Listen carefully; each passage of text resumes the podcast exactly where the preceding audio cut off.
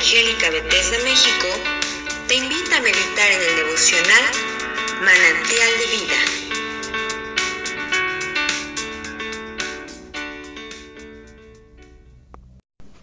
Soy el pastor Rafael Monroy y te invito a que me acompañes en este día a que meditemos acerca del capítulo 3 del libro del profeta Amós.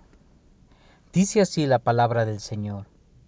Oigan, israelitas, esta palabra que el Señor pronuncia contra ustedes, contra toda la familia que saqué de Egipto.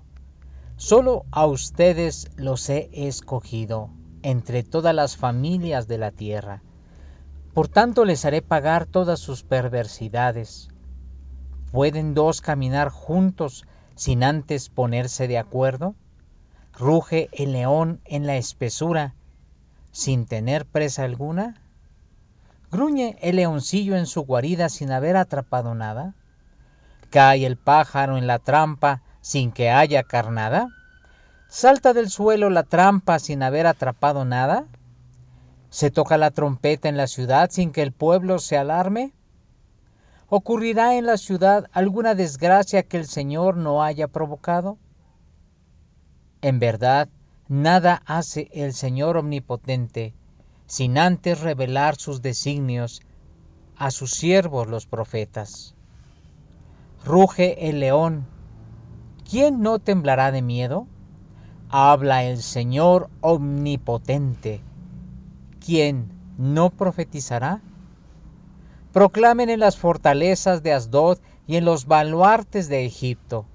Reúnanse sobre los montes de Samaria y vean cuánto pánico hay en ella cuánta opresión hay en su medio.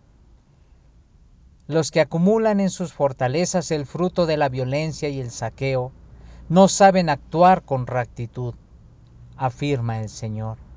Por lo tanto, así dice el Señor omnipotente, un enemigo invadirá tu tierra, echará abajo tu poderío y saqueará tus fortalezas. Así dice el Señor como el pastor arrebata de las fauces del león, si acaso dos patas o un pedazo de oreja, así serán rescatados los israelitas que viven en Samaria, con un pedazo de una cama y la pata de un diván. Oigan esto y testifiquen contra el pueblo de Jacob, afirma el Señor omnipotente, el Dios todopoderoso. El día en que se haga pagar el día en que haga pagar a Israel sus delitos. Destruiré los altares de Betel, los cuernos del altar serán arrancados y caerán por tierra. Derribaré, por tanto, la casa de invierno como la de verano. Serán destruidas las casas adornadas de marfil y serán demolidas muchas mansiones, afirma el Señor. En este capítulo 3. La palabra que trae el Señor a través del profeta Amós es una palabra que nos debe llevar a meditar acerca de lo que Dios ha hablado y de cómo debemos nosotros reaccionar ante sus palabras. Si es verdad, aquí se menciona al león, al pájaro, la trompeta, como señales. Pero, ¿quién de nosotros no atenderá a las señales? ¿Quién de nosotros estará distraído sin poner atención a estas señales que, que vienen y que nos anuncian algo que va a acontecer? Hace unos años cuando sonaba las, cuando empezó a, a implementarse el sonido de las alarmas sísmicas como un medio para alertar a la gente que se avecinaba un temblor de tierra. Muchos, muchos no prestaron atención. De hecho, antes de ser instaladas, antes de que hubiera esas señales de alerta, mucha gente murió y pereció a causa de no saber lo que estaba o lo que estaba a punto de suceder. Cuando las pusieron y, las, y, funcionaron, nos alertaron acerca de esos temblores fuertes que, que sacudieron a la Ciudad de México. Si no hubieran sonado esas alarmas, tal vez mucha gente no hubiera salido y tal vez muchos hubieran muerto. La importancia de prestar atención a las alertas, a las llamadas que se nos hacen. Pues bien, el Señor nos dice, ¿rugirá el león? ¿Quién no temblará de miedo?